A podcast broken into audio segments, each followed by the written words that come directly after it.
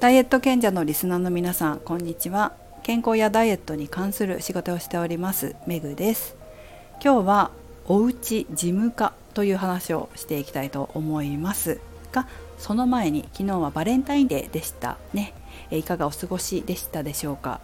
大切な方にチョコを送った方贈り物をした方もしくは頑張ってる自分にご褒美をあげた方いろいろいらっしゃったかなと思います、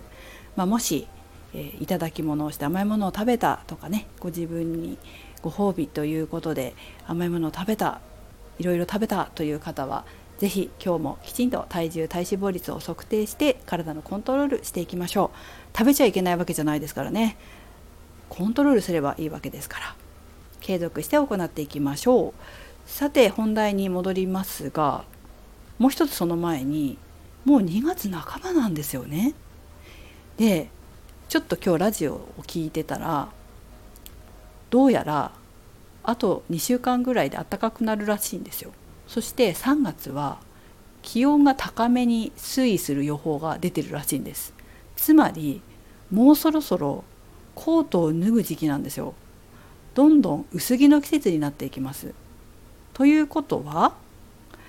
体型が気になる時期ですね。コロナ太り年末年始太り解消しましたでしょうか？もしまだという方いらっしゃったらそろそろ始めた方がいいかもしれません。ということでテーマにつながっていくんですけど、まあ、ちょうどですね、えー、私今日原宿にトレーニング用のマシンを見に行ったんですよ。ちょっと理由がありまして。でお家でトレーニングする方向けにマシンを見に行ったんですけどまあマシンをねお家に持ってるっていう方はそんなにいらっしゃらないかと思うんですが何か皆さんはエクササイズをするグッズとかって持ってらっしゃるんですか？私のスタジオは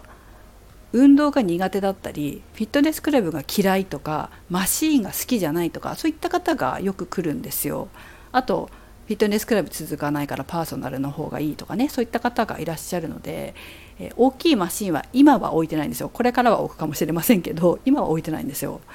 ただその生徒さんが自分が自宅で運動する時に自分も買えるようなものをたくさん置いているんです。来たことがある方は分かるかなと思いますけどそしてパーソナルトレーニングでメニューをこう作りますよね、まあ、ここでここでっていうかスタジオでやってメニューをその今日やったやつを送ってあげたりするんですけどそうすると生徒さん自身も自分でいいなと思ったグッズを購入してトレーニングするケースが多いです。皆さんは何かグッズとかって買われてたりしますか？ただですねやっぱりいろいろ聞くとあるんだけど買ったんだけど使ってない埃かぶってるどっかに行っちゃった人にあげた売ったみたいなことをよく聞くわけですよ。もったいないでしょうねとても。結構ねこういうグッズは使い方知らないけどなんとなく購入したっていう方が多いですね聞いてると。もし皆さんの中で使い方わからないという方いたらもう本当今 YouTube でいっぱい出てますのでぜひ調べてみてください。そうするとそれを使ってエクササイズしている先生たちがいっぱい出てくるのでそれを真似してやったらいいですよ。あとはですね何買ったらいいですかっても聞かれることがありますね。多くの方が自分で買う率が高いのはヨガマットエクササイズマットですね。マットは持ってるっていう方はいますね。あとはバランスボールもよく聞きます。それからお子さんがいらっしゃる方はトランポリン持ってたりしますね。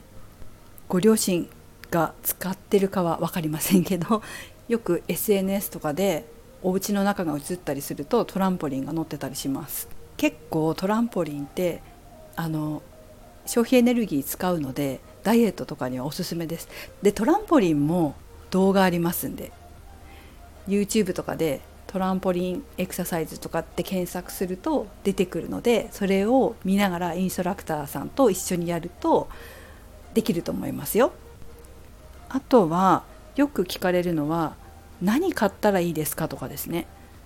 何買ったらいいですかどこのがいいですかってよく聞かれます。何買ったらいいかは正直自分が一番使いやすいものっていうかつい触りたくなっちゃったり乗りたくなっちゃったりするものが一番いいんですよ。でもこれってやっぱり実際使ってみないとわからないっていうのがあるからね。うちに来てる生徒さんたちみたいにこう触る機会があってなんかこれ好きかもっていう風になると買って損する使わなくなるってことはないのかなとは思いますがいきなり自分がどれがいいかなんて分かんないですもんね。なので何かしらで触る機会があると本当はいいかなと思います。これならなんかやりそうとかこれ好きみたいな感覚的に好むものをまず購入すると、まあ、運動するきっかけにつながりやすいですので、まあ、そういう機会があるといいですよね。あとはメーカーの場合は正直無名のメーカーとかですごい安いものとかはやっぱり物が良くないんですよ。でその手触り感とかっていうのも結構人間大事で同じものでもちゃんとしたメーカーが作ったものとなんかよくわからないけど似たようなもので安いものって本当に感覚が違くて